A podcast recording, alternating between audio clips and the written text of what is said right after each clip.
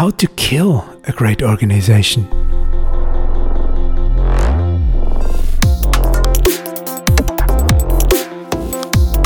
Willkommen zu einer weiteren Folge unseres Metashift Transformation Podcasts. How to kill a great company ist der Übertitel. Und wir befassen uns damit, was über langfristigen Erfolg von Unternehmen wirklich entscheidet. Wir hören von Führungskräften, Wissenschaftlerinnen, Expertinnen, was ihrer Meinung nach besonders wichtig ist, damit ein Unternehmen sich nachhaltig entwickeln und am Leben bleiben kann. Und was uns aber auch sehr interessiert, ist, wie Sie persönlich zu Ihren Sichtweisen gekommen sind. Heute ist Nicole Pöll bei uns zu Gast. Sie macht gerade ihren MBA und ist People and Culture Lead in einem Unternehmen einer großen internationalen Versicherungsgruppe. Willkommen, Nicole. Magst du dich kurz vorstellen? Ja, sehr gerne.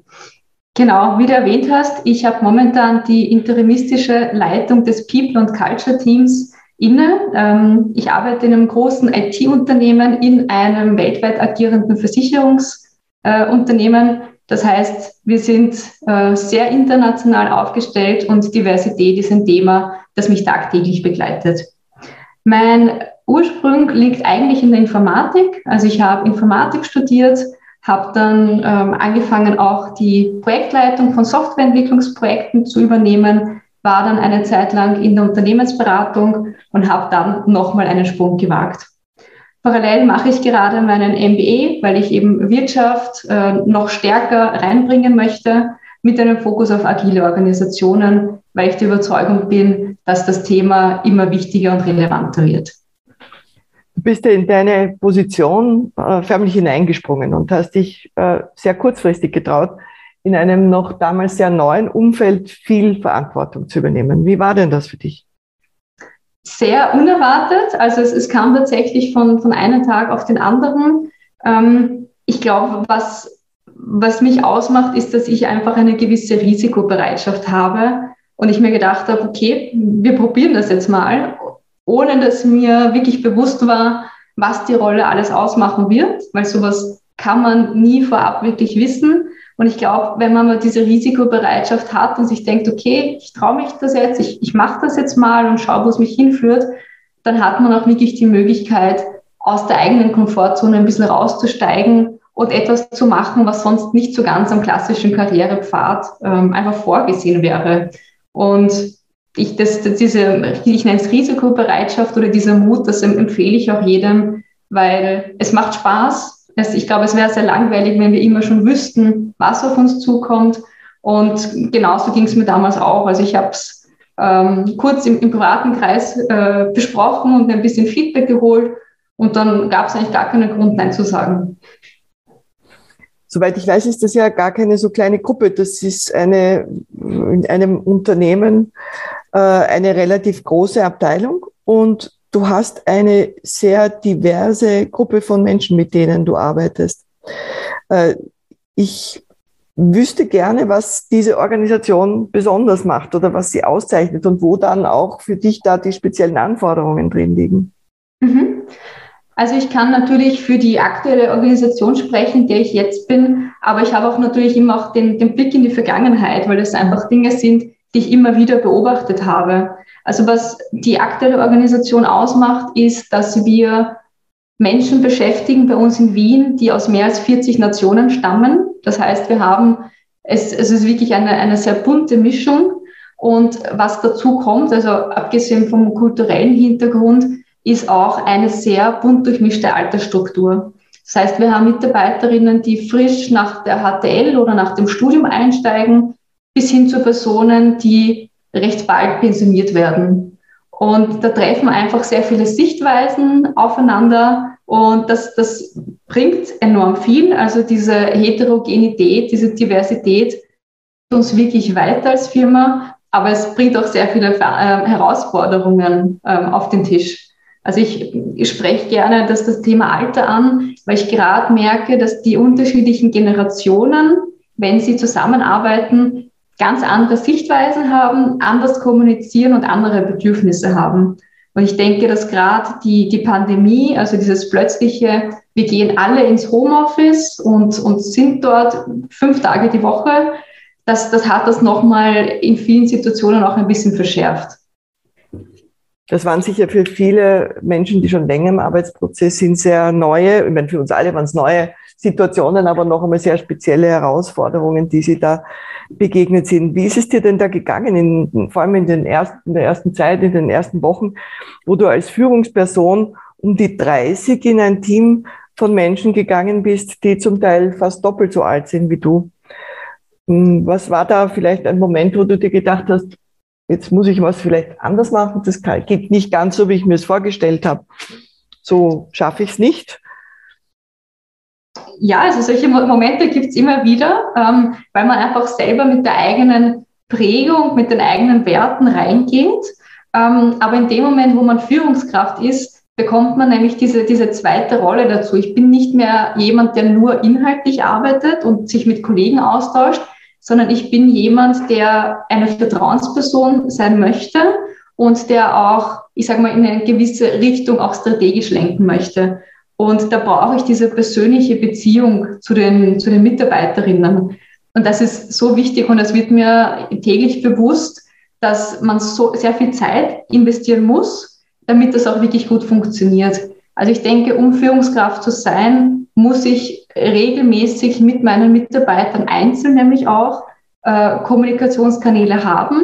Und da gibt es äh, Mitarbeiter, wahrscheinlich eher die etwas Jüngeren, die sagen, okay, chatten, alles cool, passt für mich. Und dann gibt es die Generation, die sagt, sie, sie möchte auch den direkten Austausch haben. Und gerade da hat diese Homeoffice-Zeit uns sicher nicht geholfen, weil einfach dieser Austausch, dieser Umgang mit den, mit den digitalen Medien forciert war. Und im Vergleich zur Zeit vor der Pandemie war ja in der IT Homeoffice durchaus schon etabliert. Aber das war eher so ein bis zwei Tage die Woche und nicht, nicht durchgehend.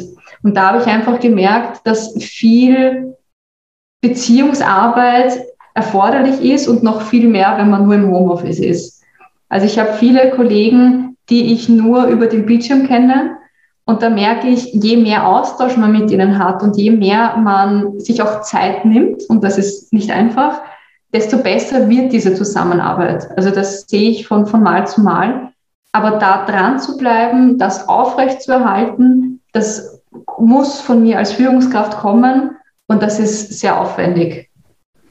Was du beschreibst, ist eigentlich etwas, was ganz wesentlich ist. Äh, wir, wir nennen das oft so Job 1 und Job 2 als Führungskraft. Job 1 ist das sachlich-fachliche, das eigentlich als selbstverständlich betrachtet wird. Und Job zwei ist einerseits sich selbst weiterzuentwickeln und gleichzeitig eben auch diese Beziehungsarbeit, wie du es nennst, zu machen. Und du hast gleichzeitig äh, erkannt, dass in so einer diversen Organisation, wo Diversität ja auch als Qualität gesehen ist, äh, die unterschiedlichen Realitäten eine äh, Herausforderung darstellen und auch natürlich sich in sehr unterschiedlichen Bedürfnissen abbilden. Wie hat sich denn das speziell gezeigt? Was war, war denn für die Leute unterschiedlich wichtig oder besonders wichtig für manche und für andere weniger? Also was mir zum Beispiel aufgefallen ist bei Personen, die neu einsteigen in ein Unternehmen, ist diese Hürde nochmals größer. Also wenn ich vergleiche die Zeit vor der Pandemie, da hatte ich ein klassisches Onboarding vor Ort und jeder war da und man hat alle kennengelernt und plötzlich steigt jemand ein, holt sich sein Equipment und ist im Homeoffice. Also das war eine, eine oder ist weiterhin eine riesige Herausforderung. Und ich denke, dass gerade dieses Onboarding, das ist ja, da beginne ich als, ich wär, bin nicht mehr Kandidat, sondern ich werde zum Mitarbeiter. Und da, das ist so der erste richtige Eindruck von der Firma. Und hier beginne ich als Person auch eine Beziehung zu dieser Firma aufzubauen. Das heißt, ich glaube, da ist es für, für Unter Unternehmen sehr wichtig, sehr viel Zeit zu investieren und trotz dieser digitalen Verbindung jemand sehr gut abzuholen. Und das ist einfach schwierig, weil früher hätte ich gesagt, na, setz dich zu mir und, und schau zu, wie ich es mache und welche Meetings wir haben und so weiter. Und jetzt mit Zoom oder Team-Calls ist das, ist das einfach schwieriger geworden. Also ich denke, dass gerade das Neueinsteiger, sage ich mal, einem gewissen Risiko ausgesetzt sind, sich nicht so gut integriert zu fühlen, weil es jetzt einfach komplexer geworden ist. Es ist viel aufwendiger, jemanden jetzt in ein Team zu integrieren. Und ich denke, das wird auch bleiben, weil dieses Homeoffice, das ist nichts Temporäres. Das ist auch mit sehr vielen Vorteilen verbunden. Also ich genieße es zum Teil auch sehr. Und da ist es einfach wichtig, eine gute Balance zu finden und vielleicht auch neue Wege zu finden, wie man Personen in ein Team integriert. Du sagst, dass da jetzt speziell gestaltet werden muss. Also Dinge, die früher vielleicht so der Anführungszeichen nebenbei gegangen sind, wobei in guten Unternehmen wurde das meist sehr bewusst gestaltet, aber muss man jetzt noch mal drauf schauen, noch mehr drauf schauen, nämlich dass auch die unterschiedlichen Beziehungen entstehen können in einer Situation, wo es eigentlich keine gemeinsamen Zufallsbegegnungen und Räume gibt. Hm? Kann ich mir gut vorstellen. Was war denn da für dich besonders wichtig, nämlich jetzt auf der persönlichen Ebene? Was musstest du da eventuell für dich lernen und in dir als, als Person weiterentwickeln? Das war für mich sicher das Zeitmanagement. Also ich war es ja bisher sehr gewohnt, inhaltlich zu arbeiten, auch viel zu koordinieren. Aber in dem Moment, wo man Führungskraft wird, braucht man, ich sage mal, diese klassischen Einzelgespräche mit Mitarbeitern, also Feedback. Wo steht jemand? Wo braucht er Unterstützung? Und da musste ich auch lernen, das in meinen Arbeitsalltag zu integrieren. Also momentan ist es so, dass ich mit meinen Mitarbeitern alle drei Wochen ein, ein fixes Einzelschulfix habe, wo wir nach einem gewissen Muster uns gegenseitig Feedback geben. Also ich möchte auch nicht, dass es ein einseitiges Feedback geben ist, sondern ich möchte auch die Wahrnehmung des Mitarbeiters über mich haben, weil nur dann kann ich ja auch wachsen und mich verbessern. Und ich sehe, dass das sehr viel bringt, weil manchmal hat man vielleicht gerade gar nicht so viele Themen, weil man sich eh paar Tage hintereinander gesehen hat und viel gesprochen hat. Aber ich habe wahrgenommen, dass es den Mitarbeitern eine Hürde nimmt, auch mit, ich sage ich mal, kritischeren Themen zu kommen, wenn ich von mir aus dieses Meeting organisiere und sage, das ist unser Rahmen, um über so etwas zu sprechen. Also das wird sehr dankend angenommen und das ist auch ein Tipp, den ich jedem geben kann. Man muss diese Zeit finden. Also Zeit hat man nicht, sondern Zeit nimmt man sich. Das, das stimmt leider. Und da muss ich als Führungskraft auch das Selbstmanagement so weit haben, dass ich sage, okay, gewisse inhaltliche Themen kriege ich dafür nicht mehr durch in dieser Woche, weil ich mit meinen Mitarbeitern spreche und muss das dementsprechend anders einplanen. Also das war für mich ein, ein großes Learning und auch etwas, was von Woche zu Woche auch immer wieder mal schwierig sein kann. Ja, äh, das heißt zum Teil wahrscheinlich auch, dass du inhaltliche Themen auch delegieren musst, die du früher ganz unter deiner eigenen Kontrolle hattest. Und das ist sicher ein ganz anderes Arbeiten. Äh, du sagst, äh, du empfiehlst, sich auf jeden Fall die Zeit zu nehmen, weil sie ja woanders auch abgeht. Und ich denke, diese Wert, also dieser Wert, den du diesen Mitarbeitergesprächen oder den Begegnungen mit den Mitarbeitern zu schreibst, ist ja etwas wie eine Gestaltung der Unternehmenskultur. Dadurch, dass ihr jetzt eine zusätzliche Ebene der Kommunikation und äh, auch persönlichere Themen wie zum Beispiel Feedback lebt, verändert sich doch sicher vieles. Und wir bei Metashift sind ja immer der Ansicht, dass es sehr wesentlich auch nicht materielle Aspekte wie zum Beispiel Unternehmenskultur und die Art, wie geführt wird, sind, die äh, ein Unternehmen nachhaltig erfolgreich machen. Äh, was meinst denn du, wenn du das jetzt auf eine allgemeinere Ebene bringst? Wie beurteilst du diese Aspekte in einem Unternehmen? Also ich stimme da absolut zu. Ich denke, dass, ich sage mal, solche Faktoren wie, wie, die, ähm, also wie die Bezahlung und gewisse Benefits durchaus sehr wichtig sind. Aber wenn ich und also wenn ich Mitarbeiter langfristig halten möchte, muss ich mehr machen, als sie gut zu bezahlen.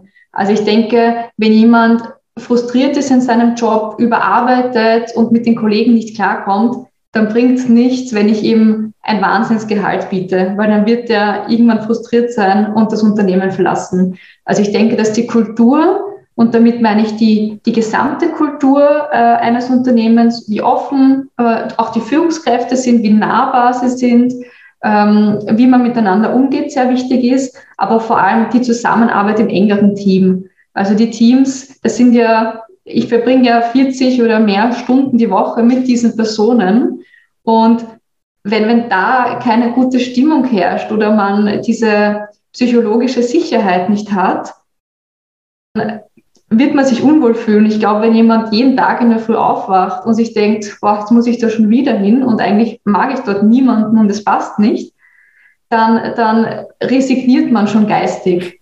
Also ich glaube, ich glaube, dass das wirklich enorm wichtig ist und dass, ja, Benefits sind auch sehr wichtig, aber wenn ich mich wo wohlfühle, wenn ich gerne hingehe, dann ist das wirklich Gold wert.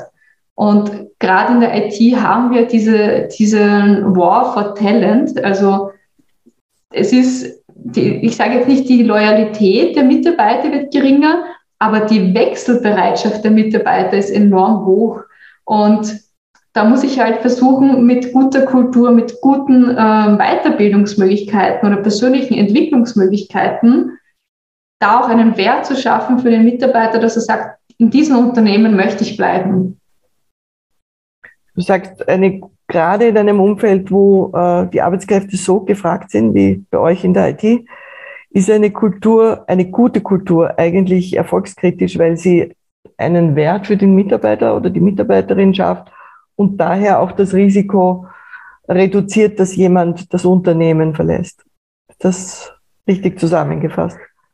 Genau, ja. Also ich denke, nur, nur Bezahlung reicht nicht aus, sondern auch die Kultur ja. und die eigenen Entwicklungsmöglichkeiten sind das, womit man ähm, die Mitarbeiterbindung steuern kann. Ja. Äh, jetzt möchte ich dich noch einmal ansprechen als eine eigentlich sehr junge Führungskraft, die sich sehr viel überlegt und sehr viel äh, aktiv an die Herausforderungen rangeht.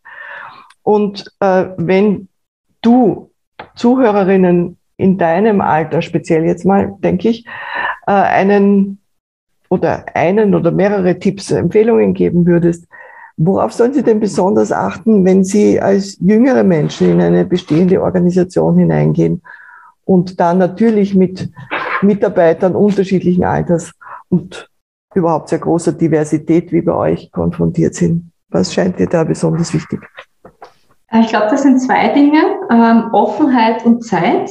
Also unter Offenheit verstehe ich, dass ich nicht mit so einem Scheuklappenblick reingehe und mir denke, so muss es laufen, weil so habe ich es schon gemacht, sondern ich muss ein bisschen offener sein, was meine Mitmenschen betrifft. Also ich glaube, eher auf die Personen zu herauszufinden, wie arbeiten diese gerne zusammen, was motiviert diese Menschen, was ist ihnen wichtig, das dieser, das meine ich mit Offenheit und ich glaube, dass das sehr hilfreich ist. Und das Zweite ist die Zeit. Ähm, ich glaube, wir leben in so einer Hochleistungsgesellschaft. Also es muss immer alles sofort gemacht werden und auch am, am Wochenende und im Urlaub werden E-Mails geschickt. Und ich glaube, dass es manchmal ist dieses weniger mehr. Also ich glaube, manchmal ist es gut, ein bisschen vom Gas zu geben, ein bisschen mehr durchzuatmen und sich zu überlegen, was ist jetzt auch wirklich wichtig für meine eigene Gesundheit. Weil wenn ich als Führungskraft nicht eine gute Balance habe, dann komme ich total gestresst ins Büro, ähm, habe vielleicht keine gute Laune und, und dann entsteht auch eine gewisse Negativität. Also ich glaube, es ist als Führungskraft, man ist ein, ein Vorbild, man ist ein Role Model, ist es auch sehr wichtig, auf sich selber zu schauen. Das heißt, eigentlich sagst du, äh, als Führungskraft sollte ich auf die anderen schauen, nämlich wirklich versuchen zu verstehen, was ist den anderen Menschen wichtig und ihnen äh, die Offenheit entgegenbringen, dass ich es auch wahrnehmen kann und auf der anderen Seite auch auf mich selber schauen, dass ich gut im Balance bin.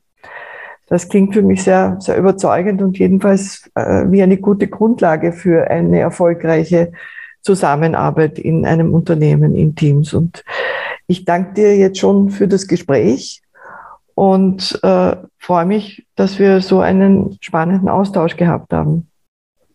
Dankeschön, ebenfalls. Ihnen als Zuhörer und Zuhörerinnen danke ich fürs Zuhören. Und wenn Ihnen die Folge gefallen hat, dann freuen wir uns natürlich, wenn Sie sie gut bewerten, empfehlen, vielleicht sogar abonnieren auf einer Podcast-App. Wir können dann nämlich weiterhin viele spannende Gesprächspartnerinnen und Gesprächspartner finden die uns helfen, das Thema Veränderung, Wandel, Transformation immer weiter von verschiedenen Seiten zu beleuchten und zu vertiefen. Ich freue mich schon. Bis zur nächsten Folge.